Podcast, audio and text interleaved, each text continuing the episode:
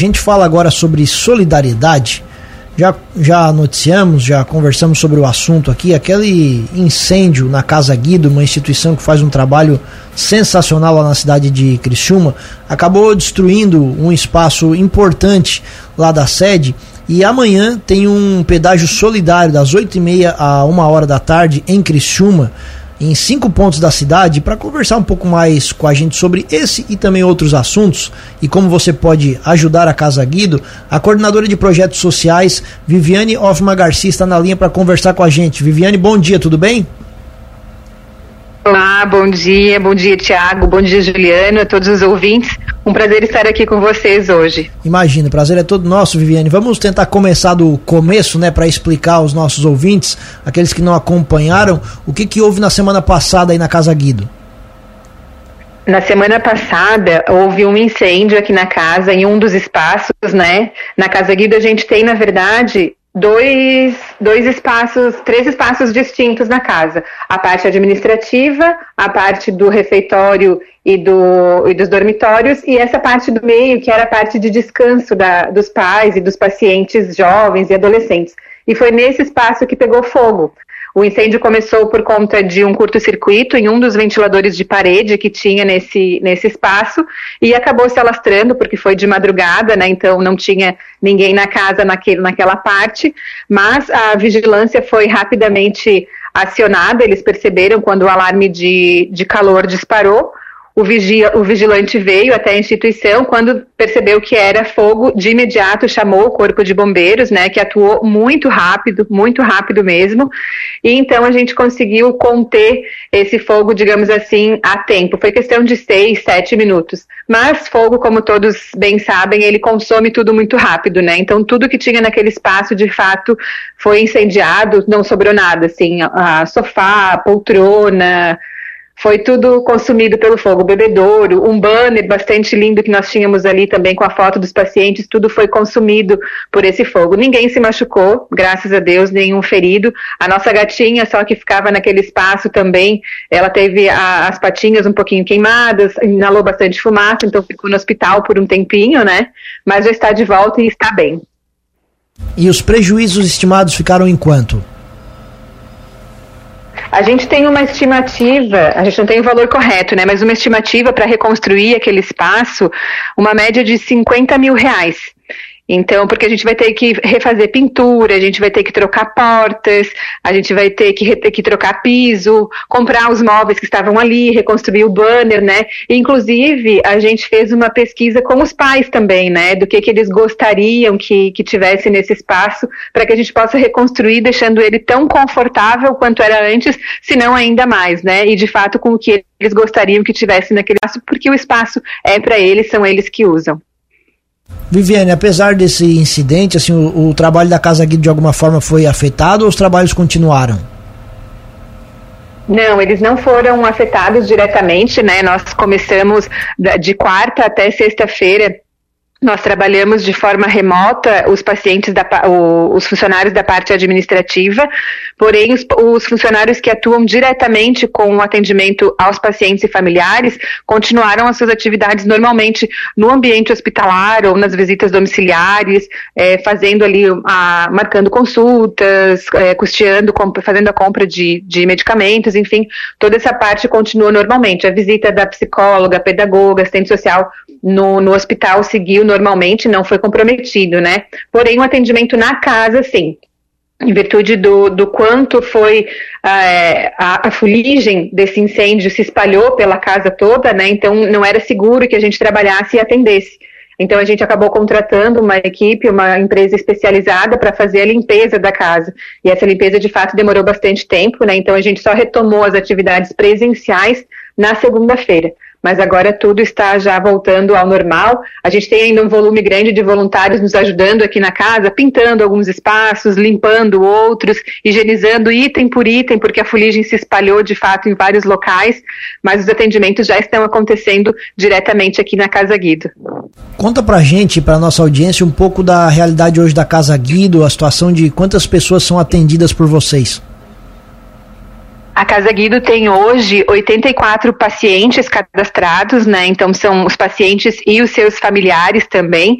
A gente atende toda a região, todos os municípios das microrregiões da Mesquim, Rec e Amorel. Então são 45 municípios aos quais nós prestamos o nosso atendimento. Todo paciente que é diagnosticado com câncer ou doenças graves no sangue e tenha entre 0 e 19 anos, ele é atendido pela Casa Guido e atendido de diversas formas, seja por meio do custeio de medicamentos, exames, consultas, próteses, órteses, cirurgias, todo esse apoio financeiro, mas também na parte do, do psicológico, do social. A gente tem pedagogas, tem social, nutricionista, tem diversos profissionais de uma equipe multidisciplinar para estar tá fazendo esse atendimento com os pais também, né, com os irmãos, com os pacientes. É um atendimento muito amplo. E a gente tem também o, diversas campanhas que a gente faz na casa, Dia das Mães, Dia dos Pais, Dia da criança, é, Natal.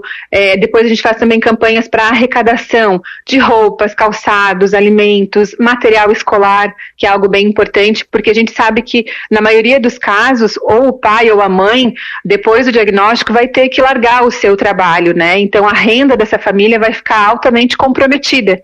Então eles não vão ter uma certa dificuldade para estar tá custeando esses itens que são considerados os básicos da família, né? Roupa, calçado, alimento, material material escolar, enfim. Então a Casa Guido vem acolhendo essa família em todos os âmbitos que ela necessita, para ajudar a trazer um pouco de alívio. Eles já têm uma carga tão grande com esse diagnóstico de câncer dos seus filhos, que tudo aquilo que a gente puder fazer para estar tá aliviando um pouco essa carga emocional de toda essa família, a Casa Guido vai estar atuando junto com eles e acaba que a gente se torna, digamos assim, a, o parente mais próximo, né? A família muito próxima e até porque eles ficam conosco um período estimado estimado entre 3 e 5 anos durante todo o tratamento. Então, somos aí uma grande família. E, Viviane, vocês também fazem um trabalho muito importante que é a questão da, da prevenção de capacitação, né? Da, inclusive, vocês tiveram algum eh, recentemente aqui em Lauro Miller com o pessoal da educação para capacitar também os profissionais para que eles também possam identificar possíveis sinais, né? Para que facilite também no tratamento, né? Para identificar possíveis sinais das doenças, né?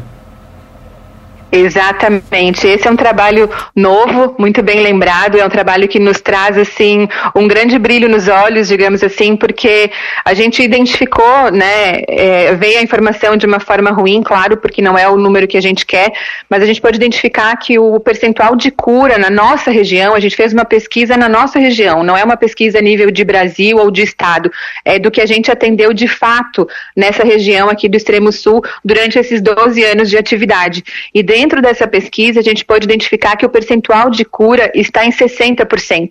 E esse percentual está muito longe do estimado pelo INCA, que é de 80%. Então, a gente precisava fazer alguma coisa, tomar uma iniciativa para tentar mudar esse cenário. E hoje a gente sabe que o câncer infanto-juvenil, ele, a única maneira de a gente estar atuando diretamente para tentar reduzir esses números de, de, e aumentar as chances de cura, né, é trabalhando o diagnóstico precoce porque dar o diagnóstico do câncer é, é, algo muito difícil, é um desafio muito grande, porque os primeiros sinais e sintomas, eles se confundem muito facilmente com as doenças normais da infância e da adolescência.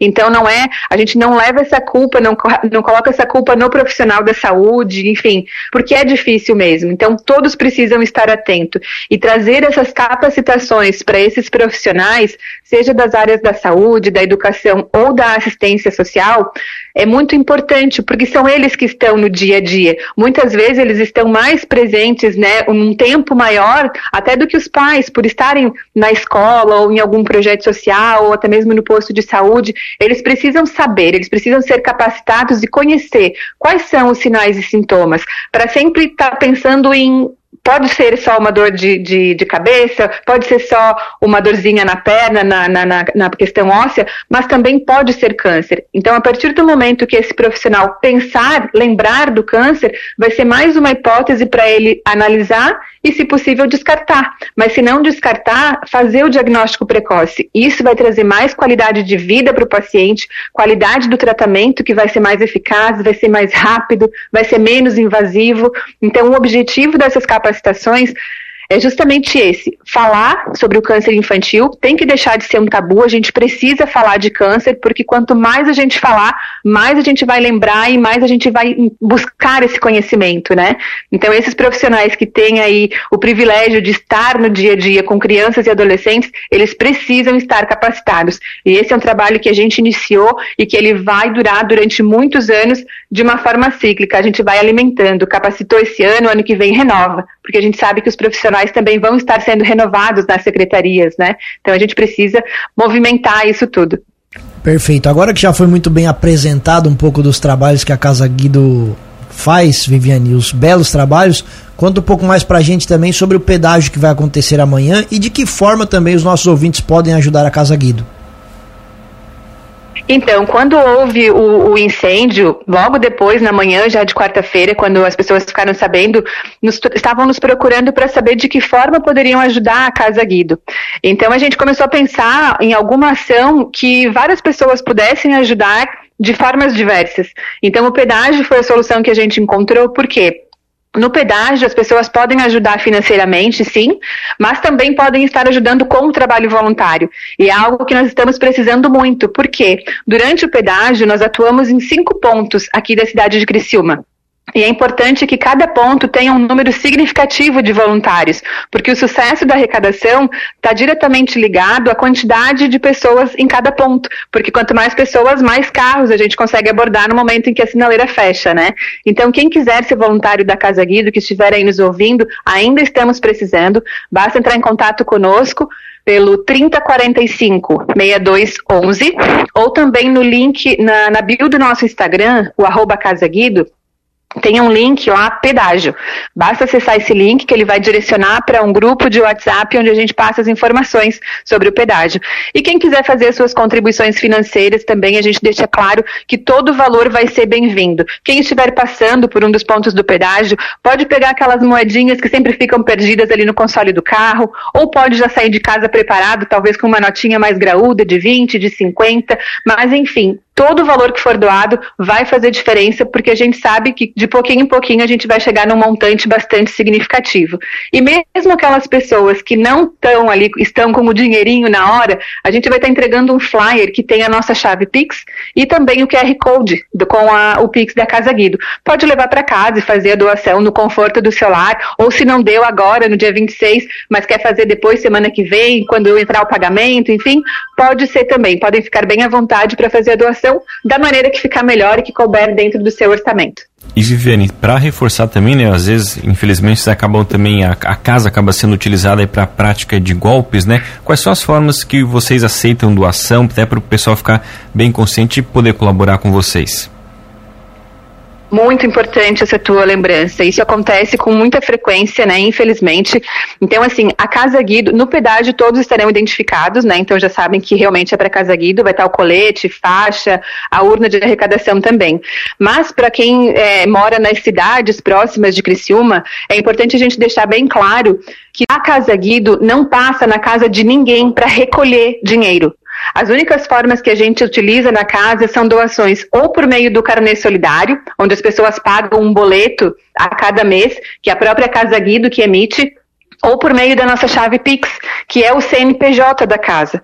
Então, se você está aí nos ouvindo e quer saber como eu posso doar para a Casa Guido com segurança, é a nossa chave Pix, que é o CNPJ da casa. Ou também tem as contas bancárias todas estão sempre em nome da Casa Guido. A gente não tem nenhuma conta em nome de outra pessoa e a gente não passa para recolher dinheiro na casa de ninguém ou para vender produto na casa de ninguém. Muito importante essa tua colocação para que todos fiquem atentos. E até para deixar bem claro então, Viviane, qual é o, o, a chave Pix, o CNPJ da Casa Guido? Ó, a chave Pix da Casa Guido, CNPJ é 12 927 890 mil contra 60. Vou repetir. 12 927 890 mil contra 60. Ela também está disponível tanto no nosso Instagram, no arroba Casaguido, ou também no nosso site, que é o guido.org.br. Perfeito. Viviane, parabéns pelo trabalho de vocês. A Casa Guido dispensa comentários, todos conhecemos e presta um serviço muito, muito relevante a toda a região. Que seja um sucesso amanhã o pedágio e que vocês sempre continuem com essa, com essa vontade de ajudar o próximo. Um abraço e bom dia. Muito obrigada, Cruz de Malta. Obrigada, meninos, pelo carinho de vocês. Contamos com todos contribuindo com a Casa Guido a partir de amanhã. E é sempre um prazer imenso falar com vocês sobre a Casa Guido. Um grande abraço.